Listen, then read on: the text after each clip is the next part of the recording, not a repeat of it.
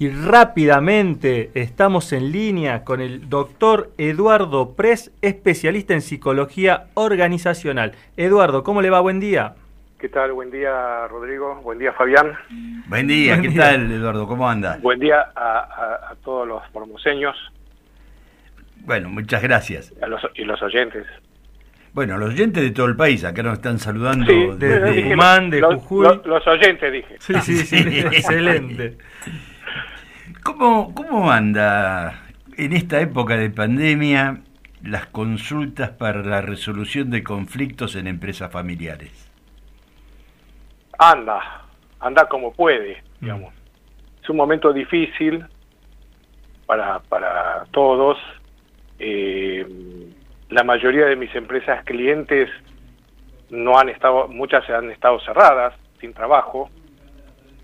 Eh, otras, bueno, han podido trabajar, les ha disminuido el trabajo, en general ha disminuido el trabajo. Mm. Y entonces eh, hemos mantenido, digamos, eh, trabajando conmigo, han volcado más la, la mirada hacia adentro, como a reestructurar algunas cosas, áreas de trabajo, redefinir funciones. ¿no? Pero bueno, las empresas familiares las familias funcionan y, tienen problemas, todas las empresas mm. tienen problemas con pandemia o sin pandemia. ¿No? Eh, como yo suelo decir, en general las empresas familiares tienen una característica, y el negocio les va bien, funcionan, pero muchas veces hay un desgaste emocional muy grande y hay que atenderlo, ¿no? Mm. Para que puedan seguir funcionando y mejor y con menos desgaste. ¿Cuáles son los, los puntos claves a tratar justamente dentro de una empresa familiar en el plano de la comunicación? Por ejemplo, ¿es lo mismo eh, entre hermanos, padre, hijo? Eh, ¿Hay algún punto clave donde eh, la, clave del éxito está aquí? la clave del éxito está en una buena relación. Mm. como yo suelo decir, es mejor llevarse bien que llevarse mal. Siempre. Entonces, este, esa, para mí, la, clave es eso, es poder mantener una buena relación. Mm. Ahora, hay un tema que uno puede observar, por lo menos acá en el interior. Generalmente una empresa familiar se genera por la iniciativa de alguno de los integrantes, converge en el resto de los eh, del grupo, tiene generalmente un despegue importante, una evolución interesante y empiezan a tener problemas cuando comienzan a alcanzar la meta que a mí se me ocurre, no, puedo afirmarlo, pero se me ocurre que por efecto de esta pandemia eh, esos conflictos se potencian. Entonces, uno a veces profesionalmente, eh, ¿cómo, ¿cómo hace para explicar que se tiene que separar la organización empresaria de la organización familiar? Bueno, eso eh, hay muchos consultores, incluido yo en algunos de mis libros, hablamos de eso. Es muy difícil, Fabián. No es sencillo. Eh, tenemos que ubicarnos en que eh, un emprendedor, en general de entre los 25, 30 años, consigue un capital, tiene una idea, desarrolla un negocio, lo va eh, con mucho sacrificio, mucho esfuerzo. El primer objetivo es sobrevivir, digamos, corre la coneja, como se dice, digamos, mm. mucho esfuerzo.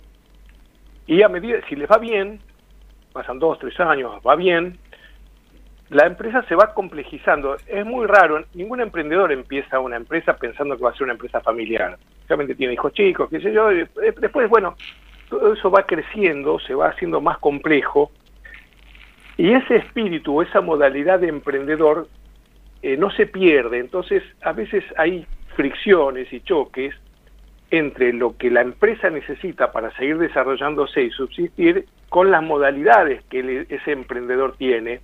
Por eso yo muchas veces, y, he dado algunas charlas y he escrito algunos artículos sobre la transición del emprendedor al empresario, que eh, tiene que ir modificando algunos, algunos aspectos del chip en su cabeza.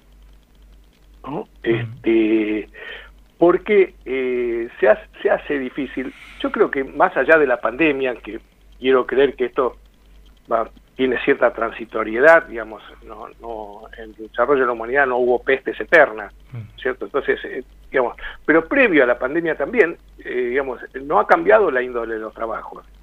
eh, la pandemia, para mi gusto, digamos, mi opinión es, no inventa nada, digamos, eh, potencia lo que ya estaba, digamos, este, en cuanto a las relaciones, ¿no? Digamos, mm. hay gente, digamos, este, nadie, nadie se sorprendió de nada, digamos, ¿no? Digamos, las cosas que funcionaban, si eran bien, funcionaron bien, las cosas más o menos eran más o menos, y habrá, digamos, se ha generado, creo que como decía Lucía, digamos, este, lo que apareció como con el home, eh, home office como una virtud, una cosa maravillosa que yo, después se convirtió en un verdadero problema, ¿no? sobre todo para la, la, gente con hijos chicos, con asuntos de los colegios, eh, eh, no, no estaban preparados, este, por ahí había una sola computadora en la casa y la tiene que compartir con el, el matrimonio, los hijos.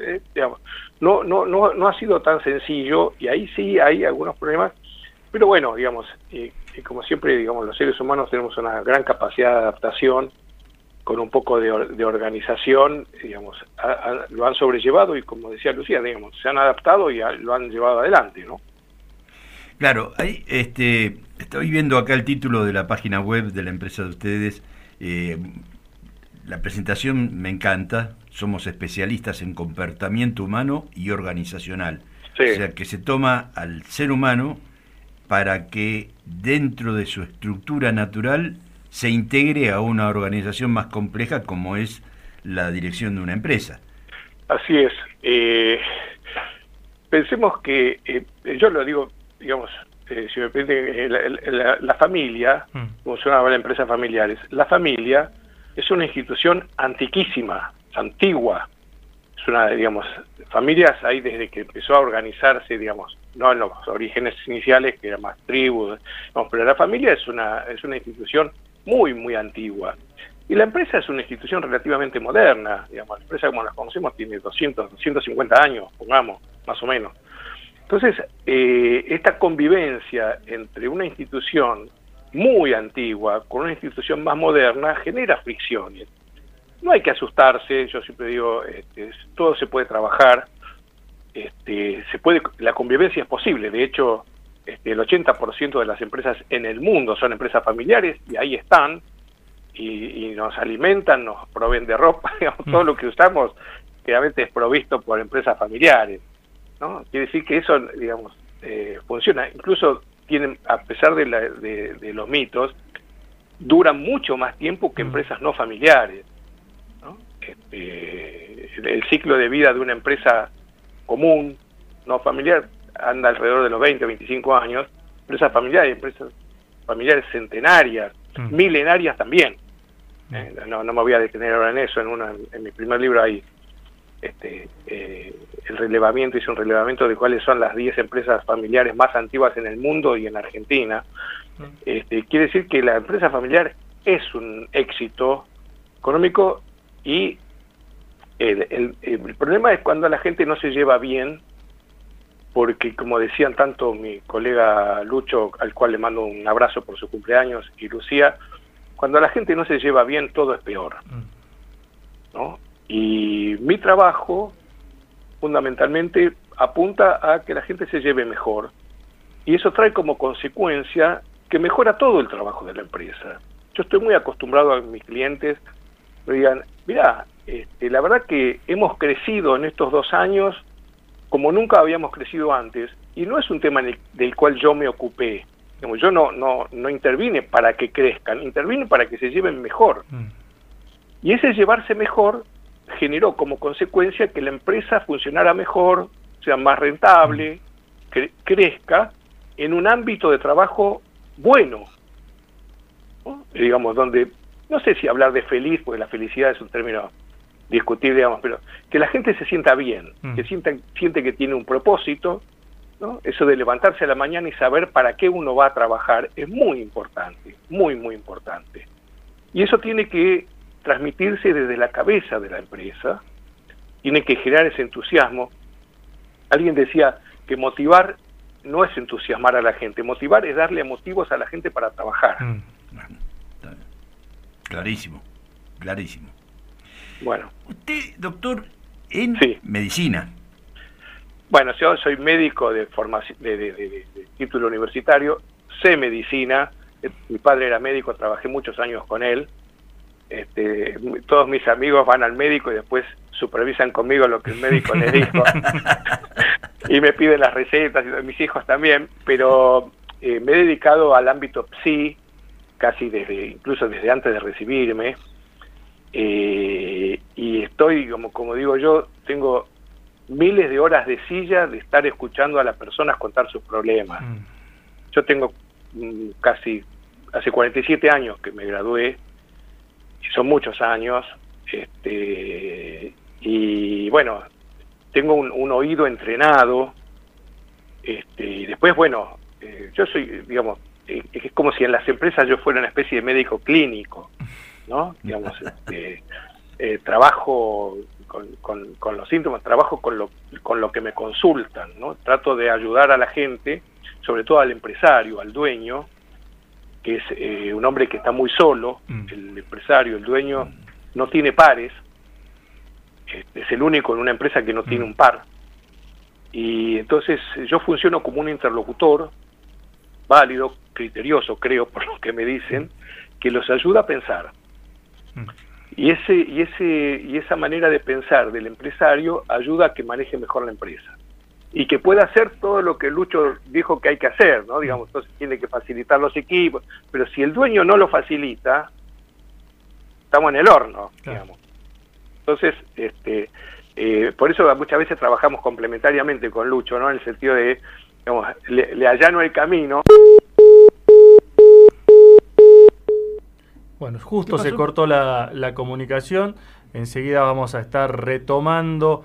Justo estaba hablando muy interesante el doctor Eduardo Pres. Eh, así que ya enseguida estaremos. Te paso las vías de comunicación 3704-820747. Eh, nos buscas por redes sociales, en Facebook Momento Pyme, en Twitter arroba Momento PYME y nosotros continuamos con la entrevista con el doctor Eduardo Pres. Sí, se, había cortado, acá estoy. Sí. Eh, estaba viendo acá, eh, usted escribió varios libros, pero hay uno que me llama mucho la atención y que desde ya lo voy a, buscar y lo voy a comprar. Psicología de las organizaciones. Qué tema apasionante, ¿no? Sí, es, eso es un libro que yo escribí hace 15 años eh, no, más, en el año 2000, sí, 15 años. Eh, en realidad lo escribí antes, hasta se publicó hace 15 años, pero lo empecé a escribir en el año 2001, 2002. Y hay una nueva versión que está en Amazon, digamos, este, eh, y otra, otra nueva versión que está en este momento, bueno, a la espera de que mejoren las cosas, este, una versión actualizada, que no está a la venta todavía, eh, sí, digamos, Trabajo es un libro que trata sobre temas de comunicación, de conflicto, de cambio organizacional, liderazgo. Eh, y lo que yo trabajo mucho que es una visión integral de la empresa, digamos, para mí una empresa es una organización, es un sistema, eh, es un sistema social humano donde todas las partes están involucradas. No hay rincón de la empresa que tome una decisión que no repercuta más tarde, más temprano en otro rincón lejano de la misma empresa, entonces nada está aislado y si uno ve los problemas en forma aislada, está en problemas. Y es mucho más difícil, mucho más costoso resolverlos eh, con una visión integral que yo en general aporto. Eh, digamos, eh, yo tengo presente, yo estoy trabajando con una persona y tengo presente permanentemente en mi cabeza todo su entorno. Mm. ¿no? Digamos, porque uno toma decisiones hace cosas que traen consecuencias en otras personas y bueno, todo eso hay que tenerlo en cuenta. A veces eh, nosotros no, no medimos esa, esa mm. repercusión. ¿no? Dice, no, y le dije esto y me dijo, ¿y qué esperaba que mm. te dijera? ¿Cómo, se te ocurre que, bueno, que pensaba? ¿Que no iba a reaccionar? Claro. no, este, dice, no, tenés razón. claro. Yo, yo me acuerdo, eh, ahora me viene a la memoria, ¿no? Que cuando se firmó la Convención de los Derechos Humanos, allá la Carta de San José de Costa Rica, promovida por los Estados Unidos de Norteamérica, curiosamente, el único que no firmó fue Estados Unidos, porque no se le reconocía los derechos a la persona no humana. Entonces, obviamente, si estaban ya en ese entonces hablando de la persona no humana porque era la persona jurídica, obviamente que aplican conceptos y este, medidas psicológicas para poder evaluar y conducirlas. Así que por eso me llamó tanto la atención el título del libro y ahora que usted lo explica, eh, más ganas tengo de, disponer ya de él. Está, centrado, está centrado básicamente en las personas. Hay un autor que a mí me gusta mucho, Peter Senge, que cuestiona el concepto de recurso humano. Creo que Lucía decía algo así, en, la, jerga habitual hablar de recurso humano. Pero la gente no es un recurso. Mm, el recurso es una máquina, una computadora, pero la gente es gente. Claro. Este, que, durmió bien, durmió mal, eh, desde el dueño hasta el último cadete, la persona que hace la limpieza, todos igual de personas, con distintas responsabilidades, con distintas funciones, no voy a vender eh, el, verso de que son todos, no, no, hay distintas responsabilidades, distintas funciones, distintos ingresos desde ya, pero como persona legítima y como identidad, somos todos iguales. Así es, doctor Pres. Y que es interesante eh, ante este nuevo contexto tecnológico, yo soy de los que abrazan la convicción de que ya estamos en, en la era de, la industria 5.0, ya la tecnología... nosotros estamos haciendo esta entrevista gracias a eso. Mm. Exactamente, exactamente. Y que tenemos que, que cambiar un montón de hábitos y un montón de preconceptos que tenemos, entre ellos, por ejemplo, el teletrabajo. Eh, ayer o anteayer discutía con un colega que hoy el teletrabajo no, no hay que tomarlo como únicamente como una relación de dependencia, porque hoy el teletrabajo puede ser también motivo de un emprendimiento, como en su momento fueron este, estos call centers o, este tipo de situaciones que realmente pueden... Eh, sí, hay que tener, digamos, yo estoy de acuerdo, Fabián, pero hay que tener mucho cuidado con esos desarrollos porque a veces eh, yo escuchaba antes, ¿no? cuando hablaban del desarrollo tecnológico, yo creo que el, desarrollo tecnológico nos ha acercado en muchos aspectos, pero también nos ha alejado mucho, también en muchos aspectos. ¿No? Mm. Y, a veces la tecnología nos aleja de lo humano y hay que tener cuidado. Todo bien, bárbaro. Yo, hace, yo tengo clientes en el exterior, eh, trabajaba por Skype, o sea, yo estoy acostumbrado, no, es no fue una novedad para mí la tecnología pero no es lo mismo, ¿no? Digamos, una conversación cara a cara, donde uno le mira los ojos a la gente, siente el olor, mm. lo abraza, digamos, este, lo, lo, saluda, este, eh, le, siente el olor, le, ve, le, ve la expresión, ve eh, cuál es el lugar donde está trabajando, este, cómo lo tratan, cómo, cómo le hablan, si atienden o no atienden, en fin, hay muchas cosas que en la tecnología se pierden muchas se ganan. Mm. Por supuesto, desde ya, yo, yo también vivo de mi trabajo y, uso la tecnología, pero hay, digamos, hay que ser cuidadoso, digamos. Mm. Eh, tiene, para mí tiene que ser un complemento en el vínculo, pero no el centro del vínculo. Bueno, hoy comenzábamos este programa con el planteo de tecnología al servicio del humano mm. o el humano al servicio de la tecnología. No, no, eh, yo, yo lo tengo muy claro, es al servicio del humano. Mm. Absolutamente. el, humano, el humano se pone al servicio de la tecnología, estamos en el horno. Eh, pero creo que hay que trabajar mucho en ese concepto porque obviamente hay sectores que están interesados para rumbear para otro lado. Bueno, para eso estamos nosotros. Exactamente, exactamente. para, para ir sembrando, como decía un conocido mío, digamos, uno es, yo me considero un sembrador de ideas, ¿no? Este, hay que sembrar mm. y, y, y, y, creer, digamos, confiar en la gente. Qué lindo, me, encantó eso. Y con eso lamentablemente tenemos que ir tenemos que cerrando porque, ya pasamos la una de la tarde. No hay tecnología que pueda contra el tiempo. El tiempo es lo más tirano que existe. Eh, cuando, cuando lo miden y lo, y lo clasifican, sí. El tiempo es un devenir. Seguro. me imagino ustedes tienen que, cortar. Así que, bueno, les agradezco mucho, les mando un abrazo. Por favor. Son muy cordiales entrevistando. Se lo dije el otro día a Fabián, este, eh, que conversamos. Este, eh, bueno, lo veo a Rodrigo mirando la hora, este, bueno. Este, Gonzalo, Gonzalo. Gonzalo, perdón. este, les mando un abrazo a ustedes, a los oyentes, a, Lucía, a, Lucho. Y bueno, acá estoy, desde Buenos Aires para todo el país y Latinoamérica. Bueno, y esperamos integrarlo ya al equipo de seguidores que tenemos, que son tantos que por ahí le hacemos una nota y después se transforman en oyentes nuestros porque todas las semanas tratamos de llevar temas eh, que son cotidianos, pero por ahí desconocidos mm. por el común de la gente. Eh, bueno, muchas gracias, así será. Un abrazo, grande. Que estén muy bien, chau chau.